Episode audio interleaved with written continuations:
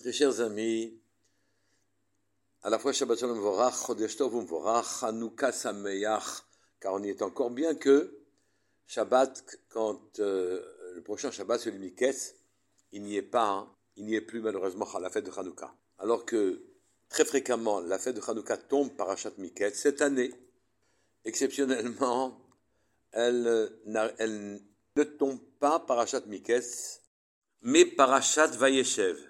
Les Chachamim d'habitude font une dracha. Ketz Sam Lachoshech.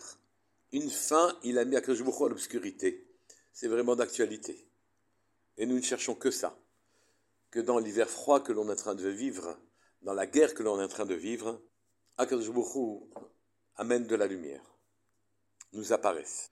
Dans Parashat Vaïchev, qui a accueilli Hanouka il y a deux ans et cette année, la prochaine fois qu'elle accueillera cette paracha, Hanouka c'est dans 17 ans. Quel rapport, disait Chachamim, avec Parashat entre Parashat Vaïkev et Hanouka C'est que toutes les psukim de Parashat Vaïchev commencent par un vav, sur huit, sauf huit psukim, faisant allusion naturellement aux huit lumières de Hanouka. Mais revenons à notre Paro Cholem. Est un présent. Il aurait dû être écrit Ce fut à la fin de deux ans que Paro a rêvé. Le roi Chaim Akadosh s'appuie sur ce pasouk pour dire que Paro n'a pas rêvé à la fin de deux ans, mais Paro n'a pas cessé de rêver pendant deux ans. Le même rêve, mais il lui échappait. Et au bout de deux années, il avait suffisamment de maîtrise de sa conscience pour que le rêve qui l'obsédait s'installe et qu'il ait besoin de son interprétation. Ce rêve, vous le connaissez, sept vaches grasses montées, puis était suivi de sept vaches maigres, et les vaches maigres avalaient les, vaches grasses. Sept épis, un épi avec sept, euh, une branche avec sept épis montés de terre, suivi de sept épis frappés par le vent sec, et les sept épis secs avalaient les, beaux épis, les épis gras. Paro ne comprenait pas son rêve, et les Khartoumim, les magiciens qui l'entouraient, ne savaient pas l'interpréter. Plus exactement, les interprétations qu'il lui donnait ne lui paraissaient pas être la vérité, car il savait la solution de son rêve, mais il ne la retrouvait pas. Et Yosef, pour avoir interprété, correctement les rêves de Sarmashkim, le maître chanson qui se trouvait en prison avec lui, et le rêve du maître Pantier, Saraofim, et son interprétation, comme celle du maître et chanson, ont été vérifiées dans les faits. Va être invité à interpréter le rêve de Paro et deviendra de ce fait vice-roi d'Égypte. Rabbi bin Chasmi s'appuie sur ce pasouk. yamim, pour nous apprendre quel est le vrai bitachon, quelle est la vraie confiance en Hachem, ce à quoi, naturellement, dans les temps particulièrement durs que nous vivons, nous devons nous attacher une confiance absolue dans le Créateur, qui dirige les moindres événements, mais vous allez voir, sans, la moindre, sans le moindre appui sur des causes naturelles. La question qui se pose naturellement, c'est pour quelle raison le Chaim a dit que, le, que Paro devait rêver sans interruption le même rêve pendant deux ans, jusqu'au moment où Yosef devait sortir d'Égypte. Pourquoi devait-il avoir ce rêve pendant deux ans? Reprenons les choses à l'origine. Yosef interprète correctement le rêve du maître et chanson et il sort de prison.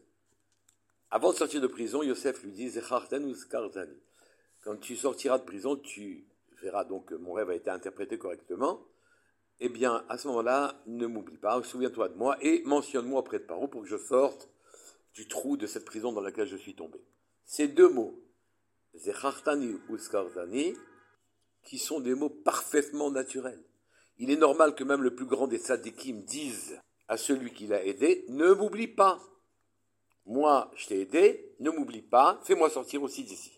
Yosef n'était pas conscient du niveau potentiel qu'il pouvait atteindre. On raconte une histoire avec le Baal Shem Tov qui manquait de tout pour pendant Shabbat et qui, le vendredi matin, s'est contenté de taper une fenêtre en disant il y a quelqu'un qui manque, qui n'a rien pour Shabbat. Et il est parti. La personne qui habitait la maison s'est levée en vitesse et a rattrapé le Baal Shem Tov et lui a dit Mais si tu as besoin, pourquoi tu fuis? Je veux remplir tes besoins.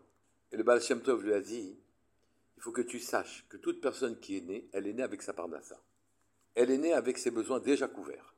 Mais à cause de, de la faute originelle de, de Adam Arishon,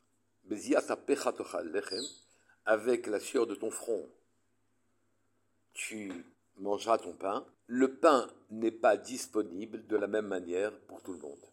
Certains doivent aller très loin pour aller chercher le pain et d'autres le trouvent à la maison. Suivant le niveau dans leur vie actuelle, ils doivent faire de grands efforts ou de tout petits efforts pour, que, pour se nourrir.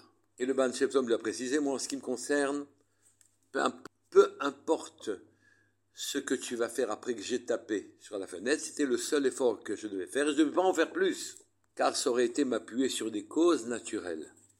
Le fait que j'ai tapé correctement, que je t'ai tapé au bon moment, que j'ai tapé chez la bonne personne, que j'ai tapé chez quelqu'un qui a les moyens, je ne veux pas, sur lesquels j'aurais pu m'appuyer, je ne veux pas m'appuyer, je ne dois pas m'appuyer sur ces causes-là, sur des fonctionnements naturel. Je tape à ta fenêtre et peu importe ce que tu vas faire, c'est le seul effort qu'on me demande, que me demandent les cieux. Je n'ai pas le droit d'en faire plus. Yosef ne connaissait pas son niveau. Yosef ne devait s'appuyer sur aucune cause matérielle, naturelle, sur aucun fonctionnement déroulé aux péripéties qui lui permettrait d'espérer être délivré. Yosef ne devait s'appuyer que sur Akash Velopana el Reavim, dit le Midrash, il ne s'est pas tourné vers les forces qui sont en jeu dans le monde pour pouvoir solutionner ses problèmes. C'est Yosef. Il n'aurait pas dû dire au Sar à Mashkin de se souvenir de lui et de euh, parler à part haut. Il n'avait pas besoin de cela. Il devait sortir au bout de dix ans sans aucun problème. Et à cause de ça, il a eu deux ans de plus. Deux ans de plus qu'il a passé dans le trou en Égypte le chemin le plus logique le plus normal de demander à quelqu'un qui aidé, que vous venez d'aider, de vous aider à vous aussi, ne convenait pas au niveau de Yosef. Il a été excessif dans ses efforts. Akashbourou lui a montré que Yosef, que lui devait lui faire confiance sans aucun appui sur des fonctionnements naturels. Et ceci vient répondre à la question qu'on s'est posée. Pour quelle raison Laura Chaim dit que Paro a rêvé pendant deux ans le même rêve, puis Hachem le lui a fait perdre de, sa conscience, puis au bout de deux ans réellement, s'est souvenu en pleine conscience de son rêve. Pourquoi pendant deux ans devait-il rêver et l'oublier Je vais vous raconter une histoire qui va permettre de le solutionner. Justement, encore une fois avec le Baal Shem Tov, qui cette fois-ci voyageait avec le Rav Mandil, qui était ma guide de la ville de Mipar.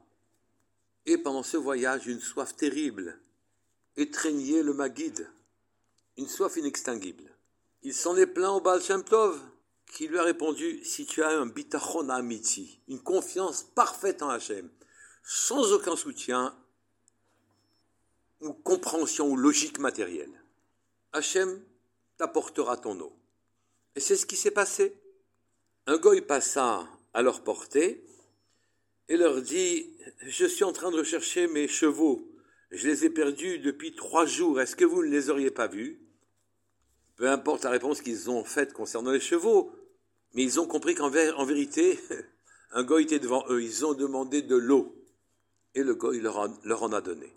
Le, Magid, Rabbi Mandil, a demandé au Baal J'ai bien compris que ce goy n'avait voyagé que pour moi, n'était en train de chercher ses chevaux que pour moi, pour étancher ma soif. Mais pourquoi devait-il voyager pendant trois jours?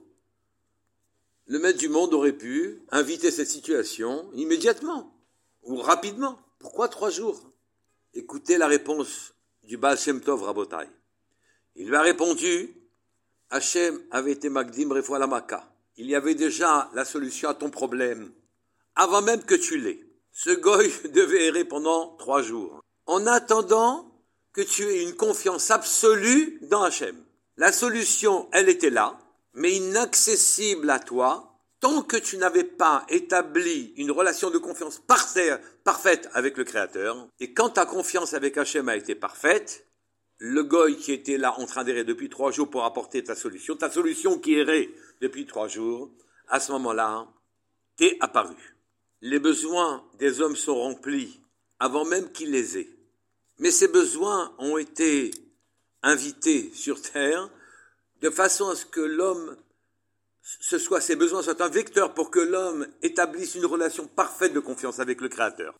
La solution est là, invisible pour les yeux, inaccessible à la conscience. Tant que l'on n'a pas une confiance parfaite dans le Créateur qui maîtrise la totalité des mouvements du monde. C'est la même chose pour Yosef. Yosef aurait dû sortir au bout de dix ans. S'il n'avait pas dit au maître chanson, souviens-toi de moi, parle de moi au pouvoir pour me faire sortir.